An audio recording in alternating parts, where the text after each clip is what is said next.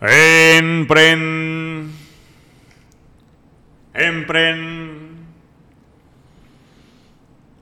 Güey, son las ocho y media de la mañana y ya acaba, cabrón. Por favor, güey. Güey, era para que Robin llegara a cerrar el grupo, güey. Ah, ok, vamos, vamos, vamos a empezar otra vez. Eh, No, Ro- no, ¿Robin es ¿por qué Víctor? le echas la pelotita a Víctor, güey? ¿Quién es Robin? Ah, ¿Quién yo soy Robin. Claro, güey. Ah, ya, Güey, ya, ayer ya. me mandaron una, una, una foto. Es el joven Padawan, no es, no es Robin. Sí, no, no. Es que ayer me mandaron una foto, güey. Donde estoy en la moto y tú estás en el sidecar. Es Batman y Robin, pero le Sí. pusieron las caras de Ricardo Moreno y Carlos Muñoz. Es que sí usaban el- el- la serie de esa viejita, claro, ¿no? güey. Sí, sí, claro. usaban, usaban su Entonces moto. me quedé pensando, dije, el grito lo debería hacer Batman y Robin, güey. Porque es muy egoísta de mi parte que tome ese protagonismo en el punto climático del inicio del programa. No, tú dale, güey. Si es el tema del grito, te dijo que... Pero, pero acábalo rápido, cabrón. Son las ocho y media de la mañana. Es la primera vez que grabamos tan temprano, güey. No, lo dejamos así, güey. Me siento abandonado como siempre, señor Moreno, pero buenos días. Buenos días, señor buenos días, buen lunes. Joven Padawan, buenos días. Buenos días, señores. Qué gusto estar aquí. Yo pensé que ya no me iban, ya no me iban a invitar, cabrón. Ya no íbamos a invitarte, pero nos canceló el que venía. Me, me lo imaginé, me lo imaginé. Se me hizo muy rara esa invitación el viernes a las 7 de la noche. De nuevo con nosotros Víctor Vega, eh, socio y director de Acompaña. Y bueno, aparte el Padawan del señor Ricardo Joven Moreno. Padawan. El joven Padawan del señor Ricardo Moreno. Correcto. Que, que bueno, eh, qué recorrido, señor Moreno. Qué Es correcto. recorrido. Es la edición de ¿Dónde está la oportunidad? Donde no hablamos de dónde está la oportunidad, sino hablamos de... Bueno, ¿dónde está la oportunidad para la empresa, no? Más un Sí, tema interno. claro. Sí, a ver, para los que no nos no ubican este tema, Víctor maneja una, una empresa en donde Ricardo y bueno, los tres somos socios. Es una empresa que se dedica básicamente a dar consultoría para empresas rentables en crecimiento, ¿no? Víctor, así lo podemos definir. Sí, pues prácticamente también apoyar en temas de apalancamiento financiero, temas de talento, diseño organizacional eh, y de estrategia en general. De y en la, cosas. en la reflexión, eso hay que, hay que cambiarlo y lo vamos a platicar al rato en el consejo, Sí. pero en, en la reflexión que hacíamos para este episodio, eh, yo les, les traía un tema alarmante que me topé el otro día en un libro, que, que por cierto muy bueno, que se llama, eh, si no equivoco, es Radical Consistency, si no me equivoco. Eh, pero bueno, ahorita me acuerdo del título exacto, es un, un libro que habla de procesos de implementación y decía que, de- fíjate, el- fíjate el- el argumento de este cuate A ver, debemos de dejar de publicar libros de planeación estratégica. ok.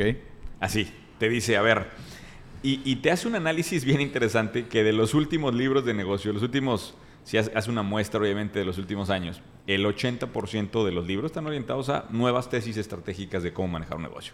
ok. Y resulta que en realidad la problemática no es de estrategia. El- la problemática es de implementación de estrategia, porque el 90%, acuerdo estadísticas de él, que no sé de dónde salen, pero el 90% de las iniciativas de cambio estratégico fracasan por problemas de implementación. Ok. Me pareció extraordinario. O sea, ese intro, güey, ese capítulo de introducción de ese libro es brutalmente extraordinario Ok. porque te cambia el prisma, ¿no? Siempre estamos pensando en la nueva estrategia, el nuevo, ¿cuá- cuántos capítulos hemos hecho aquí de transformación dual y el siguiente negocio y Y ese güey te dice, a ver, párale, güey. Ya, ya no habla, habla de cómo chingados le haces para implementar lo que sacaste en el plan estratégico de fin de año. Y también que están, o sea, creo que muchos libros de planeación estratégica, no estás de acuerdo, creo que son de hace 80 años, güey. O sea, creo que no hay algo material fresco que realmente esté apoyando a la empresa que todavía hace planeación estratégica tradicional a transicionar un mundo que es muy diferente a cuando esos libros de negocios existían. O sea, Ahora, los nuevos libros, Víctor, o sea, en, en estrategia los nuevos libros son mucho de innovación, ¿no? El de transformación dual. Todos estos que hemos hablado sí son nuevos, ¿verdad? Se llama Ruthless Consistency el libro. Ok. Ruthless Consistency, el autor se llama Michael Kanik. Por cierto que es doctor, Yo, PhD. yo, yo quiero, yo quiero traer discordia a la mesa. Échale. Yo creo que el proceso de planeación, cualquier proceso de planeación, de hecho, está por diseño destinado, destinado a fracasar. Y no importa qué modelo, qué metodología, que ahorita probablemente vamos a hablar de eso, implementes, va a fracasar. Creo que vemos el proceso de planeación mal en función de cómo medimos su resultado. Hay una frase que a mí me encanta, que me la topé hace poquito del general Dwight Eisenhower, que fue el jefe supremo de las Fuerzas Aliadas en, en- en la Segunda Guerra Mundial y presidente de Estados Unidos. Y él decía, En aquella época todavía que, que te tocó conocerlo. yo ya no tenía pelo en ese entonces, ya ninguno de los dos teníamos Ya. pelo. Y tenía una frase que decía, eh, plans are useless, but planning is essential. Para los Sí, amantes del castellano y en disculpa mi inglés bostoniano es los planes no sirven para nada, pero planear es esencial, ¿no? Y yo creo que hemos glorificado tanto el plan que nos damos cuenta que lo importante es el proceso de planeación. O sea, la organización en el proceso de planeación lo que hace es que interioriza todas las variables que afectan la organización y se prepara al cambio de esas variables. Totalmente. El éxito de la planeación no es que el plan se cumpla, sino cómo la organización reacciona ante los cambios de las fuerzas que tienen que ver con la organización. Y, y también es un proceso de los pocos procesos, digo, cuando la empresa iba siendo más grande, que haces un involucramiento entre personal staff y personal directivo. O sea, creo que son de los pocos momentos y espacios donde la gente se puede sentir dueña de diseñar el futuro de la organización contigo. Y, y luego, o sea, termina el retiro, eh, vas a la posada, Ese es el tema. sacas 400 cosas, El problema es que eso, es llega eso. enero, Y a la chingada te pones a operar, güey. Te pones a operar y te pones a implementar. Y el plan, ese es el gran problema. Los, los, los procesos de planeación, incluso, bueno, se ve más en las grandes empresas, ¿no? Se van a Cancún, güey, agarran la peda. Y, y su objetivo es sacar un pinche plan, güey. Que ponen en un cajón en enero y se ponen a operar. Y en realidad, el proceso de planeación debería ser cómo aprendo, cómo voy a reaccionar cuando la empresa esté en reto, porque estas variables que estoy hoy anticipando van a ser distintas al que hoy me pienso. dejaste exactamente en la misma mamada, güey. O sea, no me dijiste nada. O sea, ¿qué, qué pasa en enero? Nada. No, en no, no pasa hoy no nada. pasa nada en enero, pero en, de acuerdo a tu manera, filo, o sea, tu manera está más bonita de verlo. ¿Sí? ¿Cómo es en enero? ¿Qué debería ser diferente en enero para empezar a implementar? Nada. Entonces, Debería ser igual. Lo que deberías de ser consciente es que en enero o en febrero o en marzo Sí, sí. las cosas que anticipaste van a ser diferentes y tienes que saber si de verdad entendiste cómo debes de reaccionar cuando cambien. Yo, yo no estoy tan de acuerdo en eso. de- Sí, güey, lo dejas así como... Mira, yo, A ver, yo estoy investigando. Hay un libro que le recomiendo mucho a la gente, se llama Scaling Up, que te habla de los hábitos de la familia Rockefeller para manejar portafolios de empresas. Y al final te dice lo mismo. El proceso de estrategia pues no es más que un proceso de pensamiento y de delegación de tareas. Pero creo que se vuelve un tema de control de hábitos que tú tienes que estar siguiendo con la gente, porque al final del día creo que lo que le pasa mucho al empresario mexicano es que la planeación la quiere ejecutar él solo y no la cascadea realmente al objetivo y no tiene las métricas de seguimiento constante como para verificar que efectivamente la planeación se esté haciendo. Ahí está uno de los temas. Acá, en, en el, en el modelo, en el modelo que yo tengo, hablan de tres, cinco problemas del fracaso de estas iniciativas. ¿Ok? Y lo primero que les iba a preguntar yo es, ¿cuál creen ustedes que es la más recurrente? Comunicación. Esa es una. Es incentivos, es una. Que esa me parece que es, cabrón, la enorme. Recursos. O sea, que la empresa no tiene los recursos necesarios para echar a andar estas cosas, que también esto nos pasa mucho en Ser a la Derecha. ¿Verdad? ¿Sí? All the time. Recursos. Ajá. Entrenamiento, training es la tercera. Communications, comunicación, lo que decía Víctor ahorita la cuarta. Y, medi- y medición, que son los indicadores, es la quinta. Entonces, de acuerdo a este cuate, a Kanek, al doctor Kanek, eh, esas son las cinco cosas por las cuales nos vamos a dar en la madre en enero. ¿Cuál creen que es O en el...? febrero o en marzo, en, Sí, a, sí. a lo largo del año, ¿no? ¿O en, o en qué mes estamos ahorita? o ¿En abril? Ya estamos en abril, casi Qué en mayo. Y, qué y rápido sabes ha que volado el- el al final este, de se día, al final del día no ¿Pero te sirve cuál, o sea, la que ¿De afecta más. O sea, la que dices tú, esa es la clásica. No hay una que es que se llame alineación. Esa, ¿Dónde- no, lo que pasa es que eso ya es el proceso. Ah, ok. Dices todo el proceso de O pensamiento sea, primero, primero agarra y dice, esta es la razón por la cual falla. Y luego te propone un proceso de cómo debieras ejecutar una iniciativa de cambio, que aquí es donde viene lo valioso. Pero ahorita hablamos del proceso. Primero hablamos de las fallas. ¿Cuál es la falla que creen que es la más crítica? Es que creo que la que más se conecta con lo que yo pienso que es, que es un tema de alineación, pero dices que ya va a la ejecución, creo que sería la parte de incentivos. Que la gente no, no, no está realmente chambeando pues, para lo que tú estás planeando, porque sea, una cosa es la estrategia de la empresa, pero otra es, oye, ¿cómo chingados le hago para alinear la vida de la gente a la estrategia de la empresa? Sí, eso a mí, a mí también la de incentivos me parece enorme, cabrón. O sea, le pides a la gente que haga, te está haciendo 1, 2, 3 y luego le pides 4, 5, 6, pero no gana nada. No, pues no, de no lo va a 4, hacer. 5 y 6, pues, Exactamente. ¿Cómo va a jalar? Ahí creo que hay un tema enorme. Ahora, también, de repente las empresas, cuando todo es incentivo, se empieza a malacostumbrar a la gente muy cabrón. Totalmente, porque ahí creo que no conectaste. Si no conectas propósito de la empresa y los incentivos son, y lo estamos viendo ahorita con una empresa, o sea, aunque tú pagues muy bien, si el propósito realmente no es que la gente esté chambeando por algo más que lana, la ejecución realmente no le van a estar haciendo mucho caso. Señor Moreno, No, pero, pero yo no creo que es un tema de cómo- cuánto les pagas, sino más bien, y, y pues yo también coincido en que son incentivos, pero es cómo, cómo, es, cómo ajusta los incentivos al cambio. O sea, porque lo que estamos diciendo todo esto, y creo que estamos de acuerdo todos, es que si el proceso de planeación es ite- iterativo, pero no iteras también la parte de incentivos, pues cómo mueves a la organización al nuevo objetivo, ¿no? Si, si el, incentivo de resultados sigue anclado a una visión anterior, pues ese es el principal el tema. que peor- no el se puede normalmente lograr. de los incentivos es que los las iniciativas de cambio normalmente tienen resultados muy chiquitos y les quieres dar comisiones grandes o de muy esas lejos, cosas, o lejos. o muy lejos. El, el gran tema yo creo que es que la organización Claro. está acostumbrada a recibir incentivos a corto plazo por, por resultados actuales y, y cuando la cabeza ve que deberías de estar migrando a otro lugar, ¿cómo haces para que los incentivos a largo plazo tengan el mismo efecto de los de corto plazo? ah? Yo creo que ese es el gran tema, güey. Sí, porque, o sea, yo pienso que la mayoría de la gente sobreestimamos, o sea, lo que podemos hacer en un año y subestimamos lo que podemos hacer en 10. O sea, es decir, metemos todos los huevos de la canasta en un año cuando la empresa, lo que dijiste es importantísimo, el tema de tener los recursos para que la planeación se cumpla, porque si no, se empieza a transformar en un proceso de frustración para la misma, el equipo de implementación. Deberíamos de platicar de casos específicos, güey, porque si no aquí se nos va a dormir la Sí, gente. se va, a volver, del se va a volver excesivamente teórico. Y, y de hecho yo estaba pensando, tratando de encontrar algún tema así, en qué organización, en el tema de incentivos, que parece que estamos también todos de acuerdo que puede ser el más relevante, qué organización tiene un cambio de, de brújula y los incentivos se quedan anclados en el modelo anterior, ¿no? No, y déjame, déjame decirte, yo te, yo te voy a llevar un poquito más allá. Yo creo que el segundo después de incentivos es recursos. ¿Ok? ¿Ok? Déjame hablar un poquito de ese porque ahorita estamos trabados en una discusión hacia la derecha por un problema de recursos. Ujú. Esta discusión yo la tuve en 4S hace muchos años. O sea, la organización tiene aspiraciones de hacer cosas más en el futuro. ¿Y qué es lo que pasa? Que hoy no tienes lana, no tienes gente, no tienes lo que necesitas para echar a andar eso. Sí.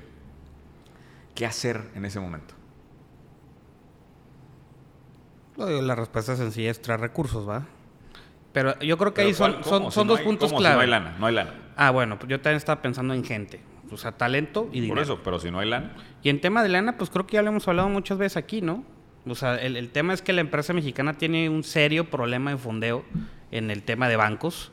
Hemos hablado de modelos donde, oye, pues está deuda privada, pero más, más que realmente traer los recursos, que eso lo hacemos nosotros muchas veces, es, es el para qué. Y realmente si eso no, pero vamos lleva a a la pensar, empresa Víctor, que lo tienes. Tienes bien claro el plan, tienes bien claro. Y ahorita lo estoy viviendo con el señor Moreno. Y no hay verdes. Lo estoy viendo, o sea, lo estamos viviendo. Se nos acaba el ancho, o sea, no hay lana para pagar los recursos que necesitas. Tienes la iniciativa de cambio ahí y la ves.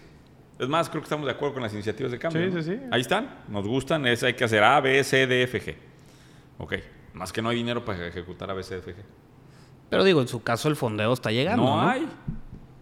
O sea, la cosa aquí es, ¿qué haces o cómo, cómo haces para que... O más bien ustedes quieren hacer No. todas. Ese, ese es el tema. Es que no ¿Qué puedes haces cuando hacer quieres todas, hacer... güey. La- la- la- el, el es el tema del FOMO del fundador, ¿no? El FOMO del fundador es, yo estoy viendo el futuro, güey. Y el futuro tiene tantas iniciativas y quiero hacer todas, cabrón. Convertirte en un nada ni Pero una. traigo acá mi, mi parque para hacer dos. Pero las seis son estratégicas. ¿Cómo juegas Sí, esa pero no, cancha? no, no creo que no hacer las seis dependa realmente de que seas exitoso o no. El problema también es que en el proceso de planeación es bien difícil jerarquizar esas prioridades. Porque, otra vez, pues no sabes cuáles son las críticas. Pero ahí justamente es donde mi, mi perspectiva es bien diferente. Porque ustedes vienen de trabajar en una empresa grande, en donde haces una estrategia chingona y esa es la que mueve la aguja. Y cuando estás arrancando una empresa en crecimiento, no sabes realmente cuál es la que te va a dar, güey. Totalmente. aventamos mucho más volados. Totalmente. Pero porque tú eres más el caso del visionario. O Pero sea, regreso, bajar regreso al tema. Esta misma discusión la tuve en una junta de consejo en 4S hace 10 años. ¿Y cuál era el contexto? O sea, eh, que era meterle a seis cosas, siete cosas. Sí. Yo quería hacer 6, 7 cosas nuevas y no había dinero. O como obviamente nunca hay dinero en las compañías, ¿no? Y, y le dije, pero es que, pues vamos a hacerla con lo que se pueda. Y entonces ahí es donde salió el tema de los famosos practicantes. Ajá. que es otra de las cosas que me critica mucho el señor Moreno. Pero hay una, hay una anécdota muy específica de por qué salió el tema de los practicantes. ¿Mm? Porque en esa junta de consejo yo les dije, sí, a ver, no podemos, es tan estratégico esto, no podemos poner dos practicantes a ver eso. Y me dijeron, ah, bueno, si son dos practicantes no hay problema. Pero a ver, si Espérame. estás hablando que es de hacer algo tan hiperestratégico para la empresa, sinceramente, pues tampoco es como que puedas delegar al 100% eso en practicantes. Ahí es donde, ahí es, ese justamente es el dilema que logré romper dentro de 4S. Él habla del piloteo. O sea, de empezar a de los experimentar. 13 servicios que hay hoy en 4S, cuando arrancamos esto, había cuatro, tres o cuatro, no me acuerdo exactamente, pero había tres o cuatro que ya funcionaban bien. Los otros ocho o nueve los armó un equipo de practicantes. Contigo en el barco. Correcto. Conmigo tiempo parcial, así, échale para allá. Pero sin mi tiempo operativo, eh, o sea, Pero la, pase- la, la parte de diseño, dices tú, de la línea de negocio. O sea, no, ya la parte de la- planeación ya la tenías. Ya sabías la O iniciativa. sea, la chamba, la del lodo. Lo que era ya bajarlo a hacerlo el- en enero. El enero, el diciembre ya lo tenías. El enero, febrero, marzo no era lo que no teníamos. Ojo, no estoy diciendo que eso sea permanente. Sí, ¿no? Pero lo que estoy diciendo es que igual una iniciativa de cambio que arranca con eso, de repente, pum, te dispara, se te genera ingresos, te genera un, un algo para arriba, y de ahí te, ahora sí te apalancas para meter un equipo serio, que aquí es en donde Nacho hizo un gran, una gran papel. Porque Nacho fue quitando al equipo, este, y fue metiendo gente de mucho nivel. ¿Mm? Que esa es la gran, eh, es un acierto encabronado de Nacho. Que, Sí, que cuando, es- que es cuando, un el, integrador. cuando, el, cuando el modelo demuestra que puede aguantar una estructura, metes el talento más o, caro. o cuando Claro. el revenue te alcanza, ¿no? O sea, ya avanzó el tiempo y, y, te alcanza y un poco el funciona a diferentes niveles. Realmente siempre es un cuello de botella, más es un tiempo en donde tienes que hacer esto. Sí. Entonces, ¿a qué después de mucho tiempo de esto, luego nos topamos con una literatura que hablaba del organigrama del futuro. Ujú. Y, y efectivamente hay un modelo teórico que habla de esto, de que tienes que construir el organigrama del futuro. Por supuesto, en Estados Unidos lo hacen con, con puestos reales, ¿verdad? Porque hay mucha lana de venture capital suelta. Lo hacen con puestos reales, meten gente de sobra y meten esa estructura para hablar O de sea, las ya meten juniors, sí se supone. Sí, meten la estructura que corresponde, aunque esa estructura no necesariamente vaya a resultado a corto Sí, plazo. claro. Pero de ahí nos apalancamos y dijimos, oye, vamos a crear todo el organigrama del futuro. Ahorita tenemos un problema en cero derecha de organigrama del futuro. Sí. O sea, si Y tuvieras del la... presente. ¿Qué? Y del presente. No, pero si, tu- si tuvieras el equipo organigrama del futuro, podrías sacar ese tipo de temas que tenemos atorados. güey. ¿Mm? O sea, yo por eso no me, no me preocupo tanto de que, ay, no vamos a... Es nada más meter gente. Yo también creo que hay ciertos temas en los cuales la complejidad Técnica. técnica, este, o sea, a ver, eh, cargar un servicio de geolocalización que podía prestar en su momento 4S, pues digo, no es muy complejo, ¿no? Pero formar estructuras legales en Estados Unidos, pues, hay ciertos temas en los cuales, oye, traes un practicante y literalmente decir, cabrón, ¿y eso cómo se come, cabrón? ¿Sí? O te vas Pero- a tener que pero- bajar tú a, darle el, Exacto, dice- el pero trazo, fíjate, pero en fíjate, tiempo. Fíjate cómo lo que yo hago está cabrón y lo que 4S hace no está No, cabrón. no, no, no. Me perdonas, pero a nivel, a nivel dificultad, vender un servicio de consultoría nuevo es igual de difícil que cualquier cosa To- que está haciendo. Totalmente. Yo y lo que- hicimos, o sea, lo que te quiero decir, ya lo hicimos con gente práctica. Creo que no es complejidad de, de mercado. En complejidad de mercado eso es otra. Complejidad técnica de la capacidad del que ejecuta. Y estás hablando ya más de operar, porque acá estás de vender, pues, pues sí. Pero ya más meterte Sí, al... vender, vender, vender, vender tiene sus, tiene sus retos. No, y es lo más cabrón, es lo más era- cabrón. No, no, nomás era vender, era también ejecutar los servicios nuevos. Ellos lo ejecutaban. Sí, bueno, o sea, yo... Híjole, no sé, pero porque... Te voy a decir, De- de- te voy a decir cuál es el estigma que tienen. El estigma que tienen es que un practicante, una persona que está estudiando, por una o por otra razón no puede tener las mismas capacidades que alguien que ya tiene. No, no, no, no se trata de eso. Yo No, creo pues que eso sí es es. lo que me están diciendo. Yo sí pienso que es un yo, tema yo de creo que una persona de experiencia. 20 años tiene la misma capacidad que un güey de 30. La misma. Total. Sí, de- o sea, ¿Estás de eso no, eso no está en duda. Si encuentras a la persona correcta de 20 años, te puede sacar cualquier, cualquier reto técnico. Cualquiera. Cualquier reto técnico. Lo que pasa, y ahí sí coincido, es si metes a la persona de 20 años incorrecta, se te hace un caos. Sí. Talento. Y ahí es en donde volvemos a regresar al tema de escoger a la persona correcta que entra. Sí, Pero si entra una persona correcta de 19, 20 años, olvídate de tu complejidad técnica, güey. Vitalik Buterin programó Ethereum a los 19 años. No, no, a ver, O sea, a ver, estoy- explícame eso, güey. Estoy, estoy seguro. El padre del web 3.0 que inventó una nueva plataforma completa para imaginar el, el Internet, que cambió la manera de, de- de- de las criptomonedas hacer los blockchains para generar sistemas operativos, que le abrió la puerta a un mundo completo de aplicaciones descentralizadas, que me da parcialmente comer el día de hoy, lo hizo a sus 19 años, güey. Totalmente. E- Eso choca. O sea, yo creo que esa visión era del mundo de antes, cabrón. El mundo de hoy, güey. Yo prefiero un güey de 19 años así, un Vitalik Buterin a sus 19 años, güey. Ah, no, no, no, pero es que no. estoy- o que un Ricardo Moreno a es- sus es- 62. es todos- ¿Cuántos, ser. tenías más o todos menos? queremos ¿Cuántos decía el público que tenías? 64. 64. El tema es también cómo, cómo encuentras, porque eso sí son... ¿Cómo encuentras a Vitalik? Sí, o sea, son, son pinches casos bien... te- hay- hay ¿Qué- una cómo- anécdota que a mí me gusta. A, a ver, yo quiero hacer una pregunta. ¿Qué- ¿Cómo creen que criaron a Vitalik Buterin para que a sus 19 años programara esa madre, güey? Creo que lo crearon lobos. Es la leyenda. Oye, ¿puedo hacer un paréntesis rápido aquí? Ya empezaste. güey. No, íbamos también. Mejor güey. acábalo. Iba bien, iba bien el, el episodio, iba serio, iba consultivo, como nos pidió Víctor, que hiciéramos algo ordenado, bien hecho y Y empieza. aquí vamos al desmadre. Güey, estoy, estoy triste porque el sábado estaba una peda. Y entonces yo comenté, ¿sí puedo hacer un paréntesis, Víctor, o Por no? favor, es su podcast, señor. Oye, este, entonces yo comenté que tuve un, un altercado con Robot. Robot es mi perro. Sí, sí, sí. Ah, Bueno, puedo hacer un paréntesis del paréntesis. Mi perro se llama Robot porque yo le digo a mis hijos que en 50 años no van a saber si un perro es robot o perro. ¿Ok? El caso es que lo llevé el otro día y se peleó. Robot es un perro relativamente pequeño y se peleó contra dos perros grandes, güey. ¿Ok? Pero ¿Ganó? de muerte, güey. De muerte. Y, y David Mercado, que ustedes conocen en el podcast, tuvo que patear a los perros grandes para salvarle la vida. Ay, cabrón. Pero él, él estaba en su papel, ¿me entiendes? Entonces llegué a la conclusión de que Robot es un perro alfa. Esa es la conclusión a la que llegué.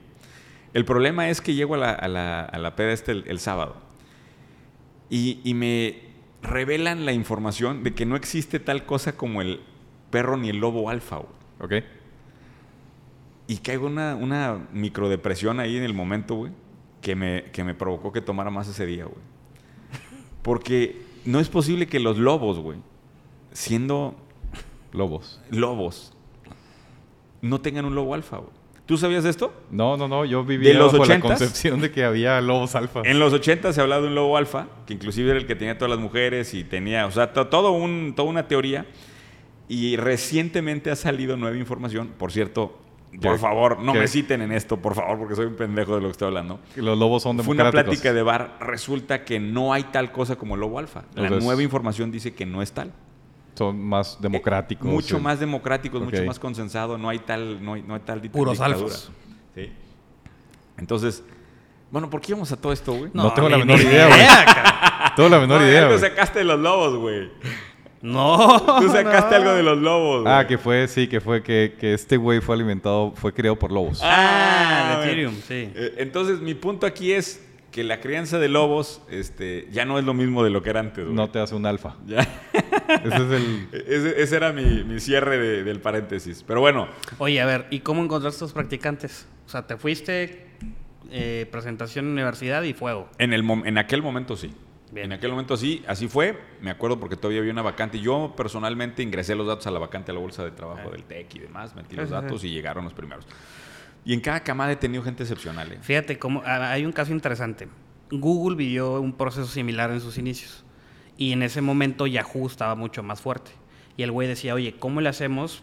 Porque el proceso de traer gente tradicionalmente con reclutadores está muy cabrón para el talento que yo necesito.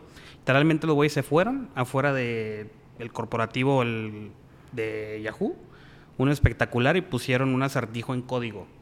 O sea, era descifrar algo que estaba en puro código de programación, creo que en R, y empezó a causar mucha intriga de los güeyes de ahí de Yahoo. Y literal era un sitio web donde entrabas al portal para contratar a la gente. Y después dijeron, hey, nosotros somos los de la campaña de reclutamiento. Y puta, güey, o sea, agarraron un talento cabroncísimo, pero a la vez hicieron un trabajo de posicionamiento de marca para seguir trayendo más talento muy chingón. Está bien, cabrón. Y, y lo ves en empresas que tienen ese, ese charm, ¿no? Ahorita en, en hay un güey de Chile Mm. que quiere venir a vivir de Chile, acá, sin sueldo. No mames. Ya, pues es que Sin pero sueldo, ya ¿eh? trae idea, ¿no? salir. ¿Qué? Él tiene su portafolio y... Algo de ahí, tiene algo de ingreso, pero dice, me vale madre perder 10 años de mi vida con ustedes. Así te lo dice, perder. O sea, fíjate, ni siquiera usa las palabras de no voy a ir a aprender. Me dice, no, yo quiero estar pegado a ti 10 años. No te cobro nada. ¿Cu- Así, ¿Cuántos güey. años tiene? No, como treinta y tantos. Ay, cabrón.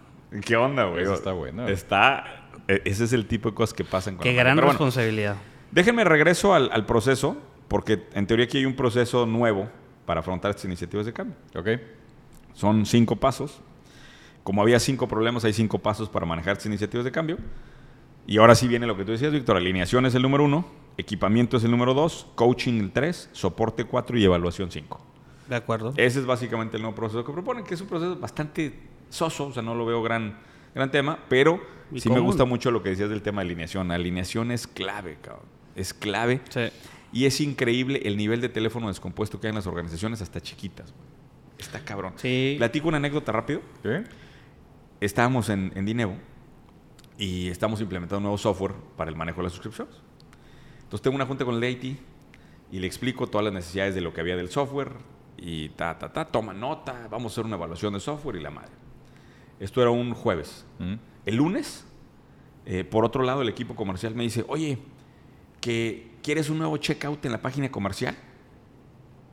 No, checkout, ¿de qué estás hablando? O sea, sí, sí, que, vas a cambiar el checkout de la página. Yo, ¿quién te dijo? ¿De qué estás hablando? O sea, no, es que me dijo Emi que va a venir un nuevo software que va a hacer un checkout. Entonces, el comercial había agarrado, lo había visto a través de su prisma, eh, que por cierto es un, Jeremy es extraordinario como comercial, lo había visto a través de su prisma y él agarró y dijo, no, es que lo que quieren es un checkout nuevo. No sé de dónde sacó eso.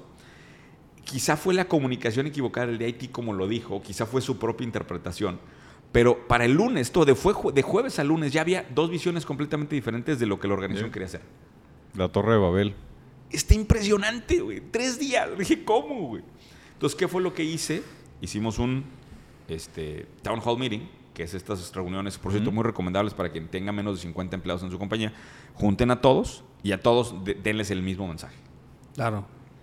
Y tratas, porque aún así es increíble eh, el, el tema. Sí, que ¿Tuviste, cada, lo- quien, cada quien habla su idioma. ¿Tuviste la oportunidad de, ver- de escuchar el podcast de el que hice de especial de Semana Santa de No, no lo he lo has escuchado. Tienes No. que escucharlo, güey. El que me dijiste que habla raro. Es extraordinario ese. Por cierto, si no lo han escuchado, vayan a regresar a ese episodio. ¿Tú no lo has escuchado, Víctor? ¿Quién está invitado? Escúchalo, es un cuate que tiene una compañía que fundó una compañía que ya vale 10 billones de dólares. Ay, cabrón. ¿Y qué hace? Priyesh, no sé qué, es el Uber de los camiones en Estados Unidos.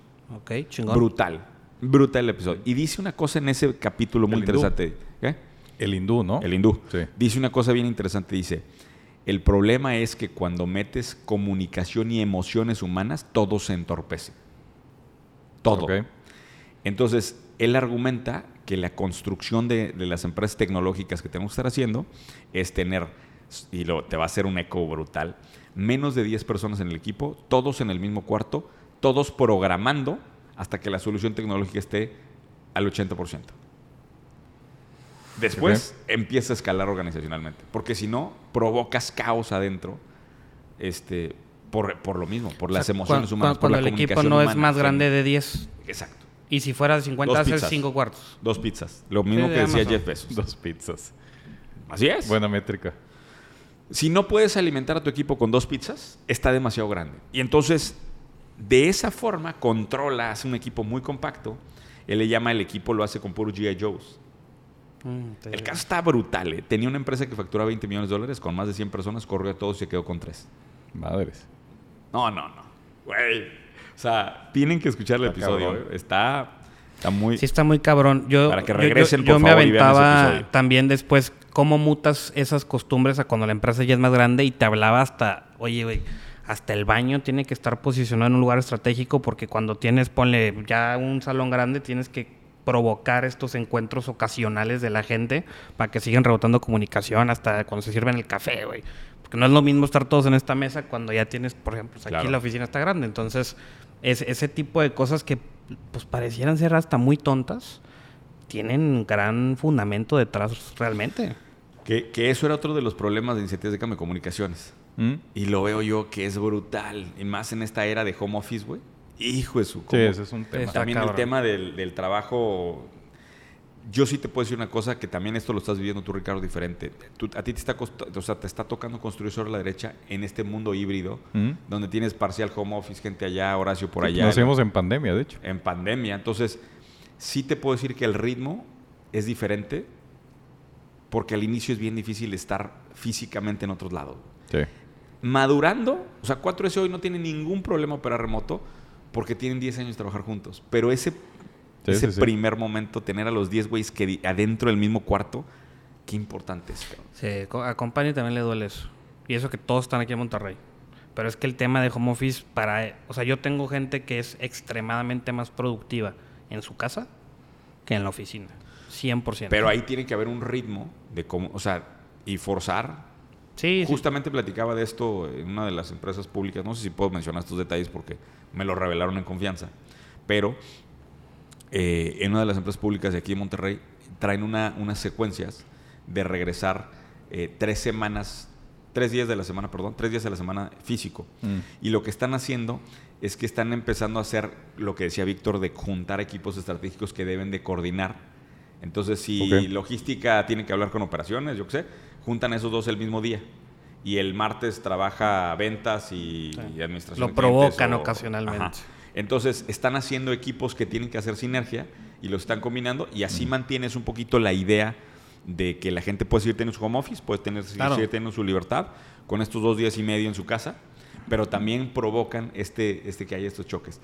Que por cierto, nada de las políticas, procesos y demás de este mundo híbrido la- las tenemos resueltas, ¿eh? Porque yo le preguntaba a este cuate, oye, un director, oye, ¿y esto está jalando? Me dice, no sabemos. ¿Quién sabe? No sabemos, pero creemos que va a operar mejor que el modelo full home office que, que estaba generando pues, problemas de comunicación, los mismos que hablamos hace rato, ¿no? O sea, estaba generando problemas para echar las iniciativas de cambio hacia adelante.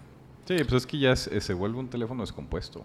O sea, literalmente cuando fraccionas la comunicación, pues como te pasa un dinero, cada quien entiende el mensaje y lo transmite en su idioma, güey.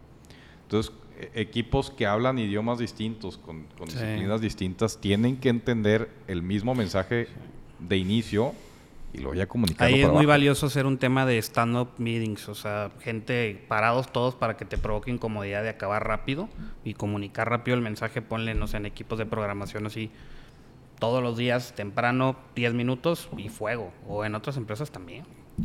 Oye, no sé si quieran cerrar con algo de este tema porque traigo un- una última solicitud. A ver, yo, no Este- tengo, yo no tengo nada. ¿Tú? ¿No? Este Casos. jue- ¿Casos tienes alguno en mente?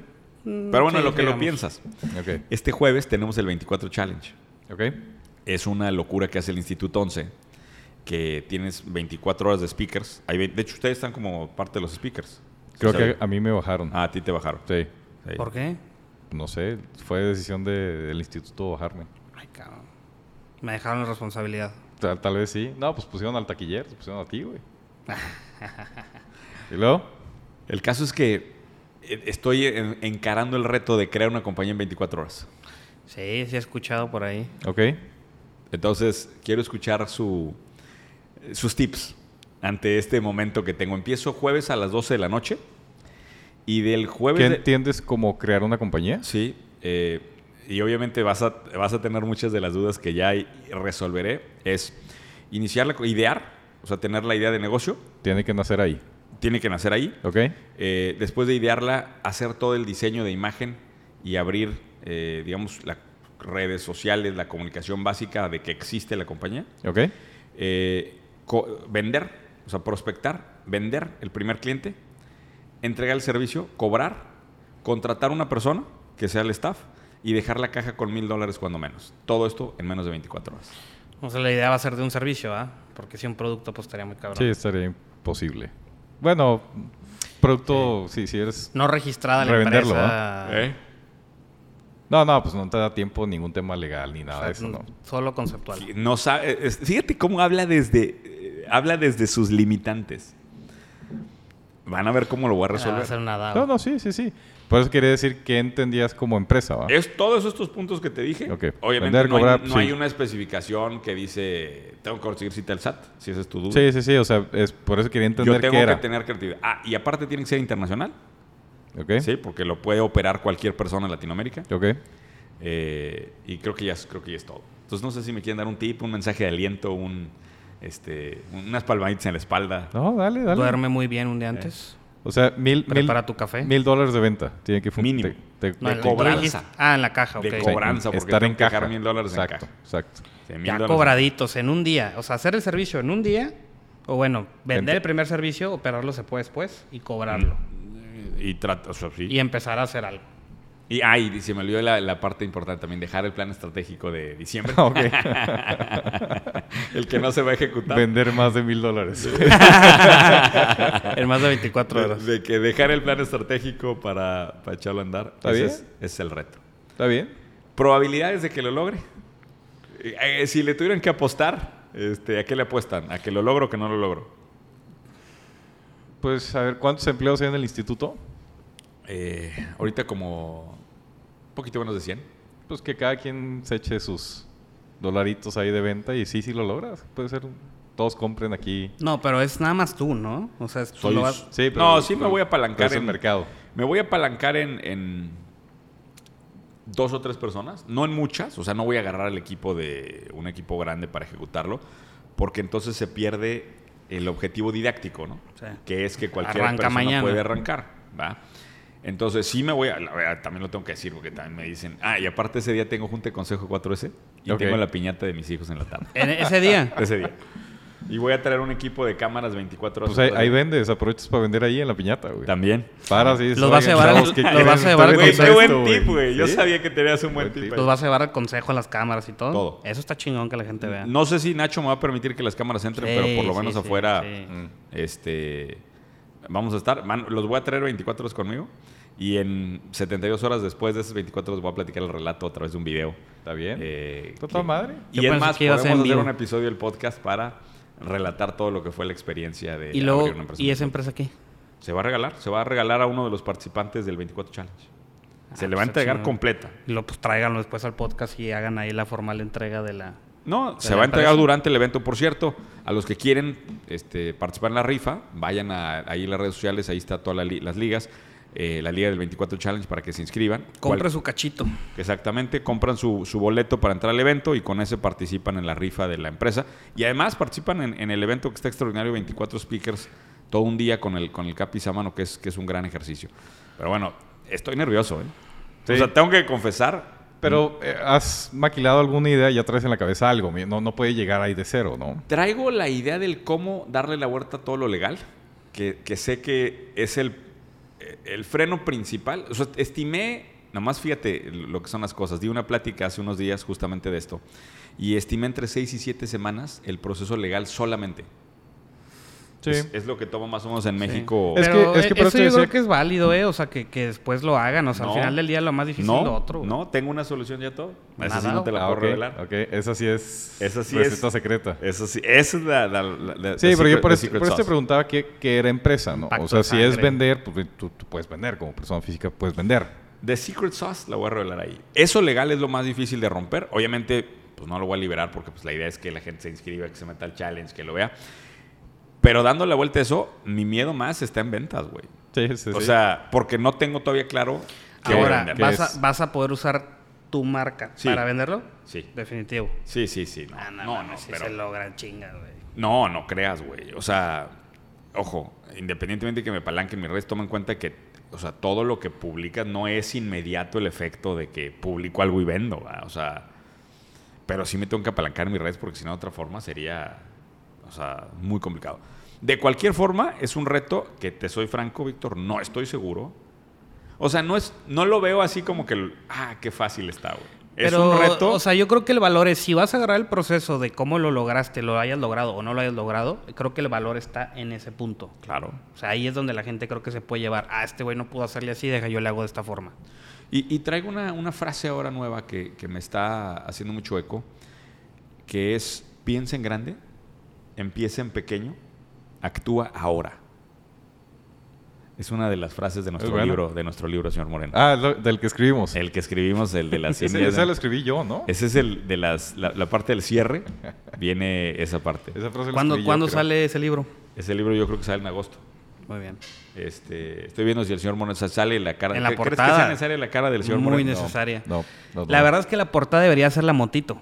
La portada. Taquillerísimo, ya me lo vi ahí en Gombi. No le des y nos ideas, ponemos cabrón. disfraces de Batman y Robin. No, eso no va a pasar, cabrón. Nos ponemos disfraces de Batman y Robin y, y con eso lo armamos. No des ideas, cabrón. No des ideas, Oye, por favor. ¿ya vamos a ir a la moto o todavía no? Eh, sí. Sí. El sábado, ¿no? Déjame la, la voy a conseguir. El sábado.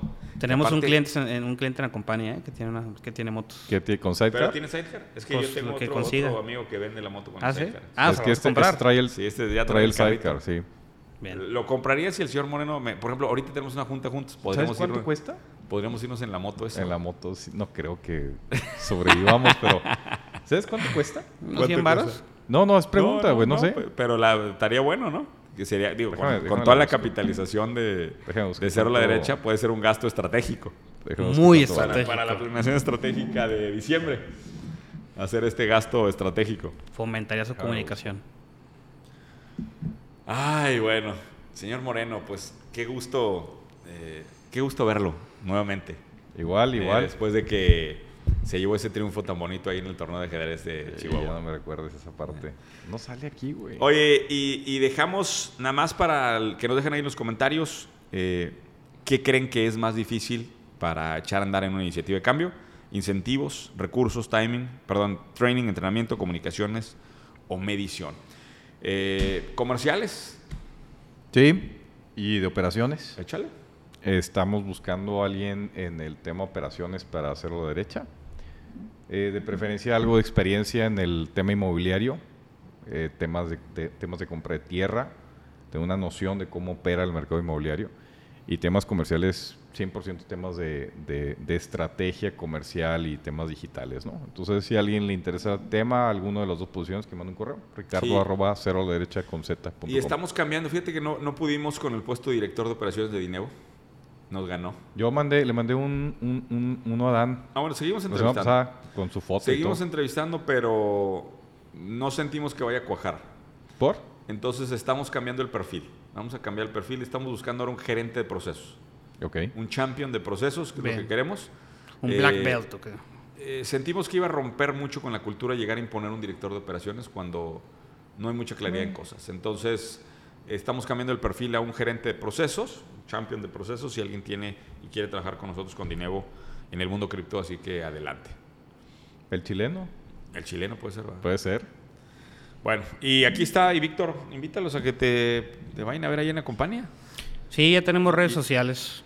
Y hay Exacto. sesiones también, una sesión, aviéntate Vamos a una sesión hacer para los... vamos a hacer mesas redondas de estaría bueno es una mesa redonda platicar este tema con gente y que pregunten cosas Eh, entonces ahí acérquense a las redes de Acompaña es arroba Acompaña MX y pues nosotros estamos buscando algún consultor senior de finanzas alguien que le interese hacer consultoría Oye, ya se hizo puros comerciales de reclutamiento. Sí, exacto, Y- ya. Ya, es no que nos es lo, es lo más vender cabrón nada, que güey. nos- ya que nos ya vendimos, güey, ahora a operar, güey. Ya que nos rebrandeen ahí está tu idea de negocio para el 24 Challenge una empresa de reclutamiento Ahí está. Pues ya lo, lo, lo pongo, lo pongo sobre el radar. No es mala, ¿eh? Es un, es un pedo. Oye, Real. este, me despido, pero viste que la gente se quejó de que no pusimos el corrido completo. No, Hubo dos comentarios de la gente. Qué chingón cerrar con el corrido Ricardo Moreno, pero déjenlo completo. déjenlo completo. Completo. ¿Puedes darle la presentación, por favor? Señores, eh, señores con, con ustedes el corrido completo de Ricardo Moreno. Vamos. Oye, ¿tú crees que alguien se quiera tatuar el rostro de Ricardo Moreno? Madre.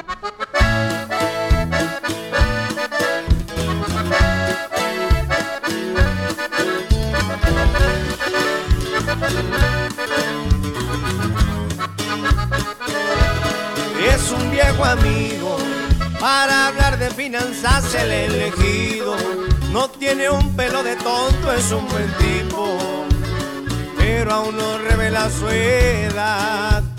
Le dicen embajador de Chihuahua, Chihuahua, por su excelente opinión en los temas de finanzas y siempre con comentarios.